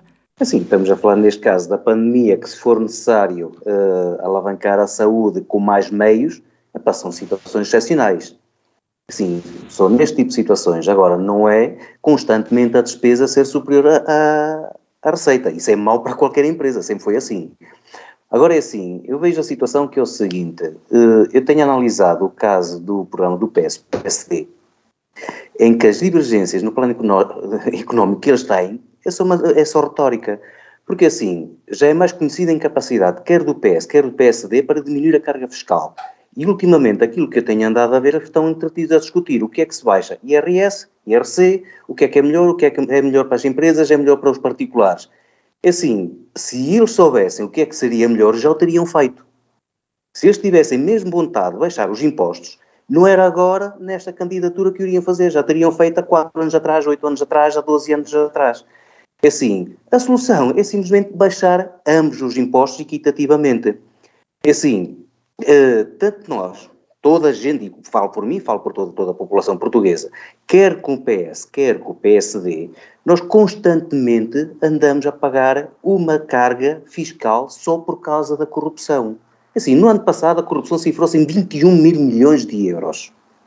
Que é uma medida fundamental que nós temos que ter é este combate à corrupção. Assim, não adianta estar a criar medidas, o que quer que seja, se continuamos na mesma a ter corrupção e depois temos, somos nós que temos de pagar bancos, TAPs, rendas de energia e por aí fora que são feitas pelos partidos políticos. E assim, só estes 21 mil milhões de euros dava para pagar todas as pensões velhice durante um ano, a sobrevivência, uh, tudo o que era a, as doenças, invalidez, ou seja, tudo o que é subsídios, 21 mil milhões de euros dava para pagar. É só uma medida simples, é combater a corrupção. Isso é um ponto essencial que nós temos que ter. É assim, já tentou ser, uh, ser levado ao Parlamento este tipo de situação e todos votam contra. É engraçado que agora, nos últimos tempos, já começam a pensar que sim. É para não sei se é por ser campanha ou não, não faço mínima ideia. Agora, o que é facto é, o Chega pretende, sim senhor, reduzir as taxas de IVA sobre a eletricidade e outros bens de primeira necessidade. Pelo menos para ter alguma competitividade em termos de empresas. Eu dou-lhe o caso, eu estive a visitar uma empresa na zona industrial em que eles têm geração própria de energia mesmo com geração própria de energia, eles gastam por mês 15 mil euros em energia elétrica. Se tivesse o IVA a 6%, pelo menos sobravam 2 mil euros. Por uma empresa, 2 mil euros dá para muita coisa mesmo. Estamos a falar, não é, às vezes não é necessário criar incentivo para as empresas. É taxar devidamente as empresas naquilo que é necessário taxar e reduzir naquilo que é necessário reduzir, ou se pode reduzir. Outra situação que é uma bandeira do Chega é a, a eliminação gradual do IMI. Assim, isto já é mais do que sabido, é sim, nós não podemos estar constantemente a pagar as nossas casas, quer se é o banco, quer dizer, compramos um terreno, pagamos, compramos a casa, pagamos, pagamos o banco, continuamos a pagar. Se nós tivéssemos, não tivéssemos IMI, pode ter a certeza que muita gente começar, iria -se começar a radicar, sobretudo no interior, que é onde é mesmo necessário, quer a nível de empresas, quer a nível de população. Outra situação que nós temos é uh, tem a ver mais com moralização a nível da população, que é contrapartidas em trabalho comunitário para quem é beneficiário de apoios sociais. Ou seja, todo aquele que recebe um rendimento social e esteja apto para o trabalho, tem que ter capacidade mesmo para o trabalho e tem que trabalhar, seja em, em, em trabalhos para o Estado, quer a nível de bancos de horas, seja aquilo que for. É assim, toda a gente que recebe do Estado tem que ter uma contrapartida. É assim, eh, basicamente nós não temos muita coisa a propor, temos é o essencial. Primeiro é combater a corrupção, que é um ponto essencial que ninguém se lembra, que é a pior coisa que nós podemos. Só a corrupção representa o Ministério em Portugal. São muitos mil milhões de euros que dava para pagar. É tal situação, e já expus isto na altura das autárquicas, só aquilo que, se, que nós pagamos em corrupção dava para pagar o IMI e ainda sobrava muito mais dinheiro. Agora, restantes políticas, temos, a nível do, do Chega, que nós temos as tais 100 medidas que nós queríamos adotar também, que é o caso de combater as desigualdades e de oportunidades que separam os cidadãos das áreas rurais e urbanas, também queremos, assim, é promover o apoio tributário a nível das empresas do comércio nas zonas rurais, é o caso do uh, promover medidas fiscais de incentivo à fixação de famílias e empresas no, no interior e não só, porque às vezes pensamos no interior, esquecemos que não é só o interior que tem carências. Nós vemos o caso, pelo menos, e aqui falo aqui por nós temos muita carência de habitação, quando temos uma zona industrial extremamente evoluída, mas não temos pessoas para poderem trabalhar lá dentro, não é? Eh, é assim, basicamente é o que nós temos. Muito obrigado, Vitor. Uh, Bruno, para terminarmos este programa que já vai longo, depois de ouvir todas as propostas e opiniões, como elemento do partido que liderou a última legislatura que terminou a meio, eu pergunto-lhe que tipo de crescimento é que defende para o país, um, em jeito de, de balanço do que foi feito de, e do que pondera que o partido faça. Muito bem, então balanço e perspectivas futuras. É importante desde logo reter que o governo do Partido Socialista devolveu rendimentos às pessoas, às famílias, aumentou o salário mínimo, baixou impostos, aumentou reformas e pensões e até ao início da pandemia pôs o país a crescer e, e, a convergir com a União Europeia, o que não acontecia há décadas. E temos ainda hoje um nível de desemprego e um nível de emprego que até membros do PSD já, já valorizaram. E é muito importante, eu sei do que é que estou a falar, Portugal conquistou uma credibilidade internacional que permitiu negociar o maior pacote financeiro de sempre aquilo que nós uh, temos chamado aqui de bazuca europeia, e foi possível porque ganhámos credibilidade na Europa. E, e faz-me faz rir, eu já reagindo a isso, esta conversa fiada sobre a ruína do país e a ânsia, do, ânsia por um rigor das contas públicas. O, o Dr. António Costa é o primeiro-ministro do país que mais bem tratou as finanças públicas. Nós tivemos os melhores resultados de sempre na gestão de déficit público. Produziu, aliás, um sustento orçamental eu não queria entrar em conversas muito técnicas, mas do ponto de vista das finanças é o primeiro-ministro mais credível que podíamos ter. E voltando a alguns dos temas que foram aqui referidos, entretanto, nós batemos todos os recordes de captação de investimento estrangeiro nestes últimos anos, que é muito importante continuar, e terminamos o ano 2021 a liderar o ranking dos Estados-membros da União Europeia com melhor execução de fundos comunitários. Estes foram os resultados. Agora, olhando para o futuro uh, e tendo em conta também todos os desafios que a pandemia nos trouxe, o que entendemos que é necessário dar à economia? Na fiscalidade, continuar a diminuir os impostos para as famílias de classes média e baixa e também para os jovens, uh, particularmente para aqueles que estão nos primeiros cinco anos de atividade. Nos rendimentos, aumentar o salário médio e continuar a aumentar o salário mínimo essencialmente através aqui também de medidas de fiscalidade junto às empresas, na, na área da administração pública uh, negociando com, com, com os parceiros. No apoio às empresas, apoiar fortemente, através daquilo que eu chamei há bocadinho já de bazuca europeia de fundos, e no apoio às famílias, baixar impostos para famílias com filhos e tornar as creches gratuitas. Uh, e, e, é preciso, de facto, uh, não só ter em consideração estes, estas medidas do programa eleitoral, mas ter cuidado com outras. É preciso lutar de forma muito veemente contra as propostas do PSD, de oferecer pilares do Estado Social aos privados como parte da segurança social, que é um risco para a estabilidade futura das reformas e das pensões. Isto tem a ver com a economia porque tem a ver com os rendimentos das pessoas, que nós precisamos de preservar. E, e eu queria dizer, uma vez que estamos já no último tema e a terminar o programa, que o PS é o partido no governo que levou com esta pandemia, não escolheu ter que ir resolver, precisa de agora de condições de estabilidade para fazer avançar o país, de virar a página da pandemia, como temos dito, e avançar com estas medidas que eu referi agora, mais da área da economia, dos rendimentos, como a diminuição dos impostos e aumento de salários para as famílias de classe média em baixa, e é melhor mesmo não entrarmos em aventuras nas reformas e pensões. É muito importante termos condições de estabilidade para virar a página da pandemia. Muito obrigado, Bruno.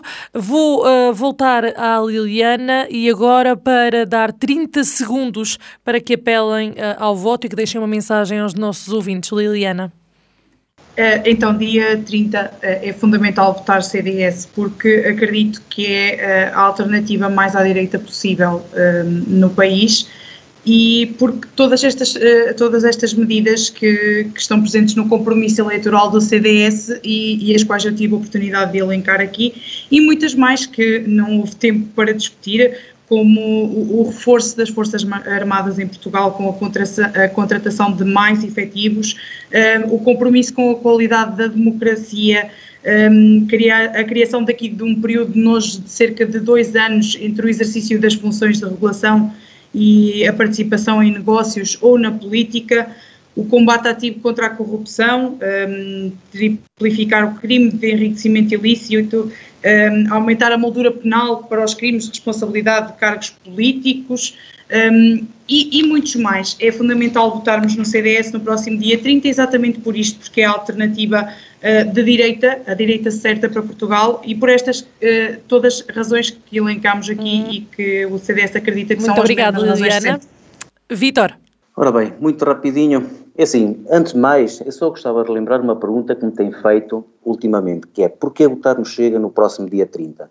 A única resposta que eu tenho, basta ver aquilo que se tem passado ao longo dos anos. Eu só tenho que relembrar, quer a população, quer os portugueses, quer os baguenses, que ao contrário da propaganda dos partidos que nos têm governado nos últimos 47 anos, cada vez mais tem, temos menos qualidade de vida. Somos sobrecarregados com impostos, taxas, custos exorbitantes essenciais. Temos custo de vida muito elevado, infelizmente. Nenhum dos partidos que ciclicamente nos tem governado tem tido a coragem de pôr à nu os problemas que existem no país e mexer onde realmente tem que haver mudanças, como é o caso da segurança social, justiça, educação e, acima de tudo, a corrupção. Não é este tipo de futuro que nós queremos para nós, nem para os nossos filhos, nem para os nossos netos. Já chega de termos que ser nós a pagar pelos erros de quem nos tem governado. E já agora, gostava de lançar um desafio a todos os candidatos de que deveria sair deste programa compromisso que qualquer vaguense eleito para a Assembleia da República irá ser, sempre ter uma atenção para o Conselho na sua atuação no Parlamento. Muito obrigado, Vítor. Uh, Bruno. Muito bem, repetindo um pouco o que já disse e de forma muito resumida, é muito importante nós criarmos condições de estabilidade para continuarmos este combate à pandemia.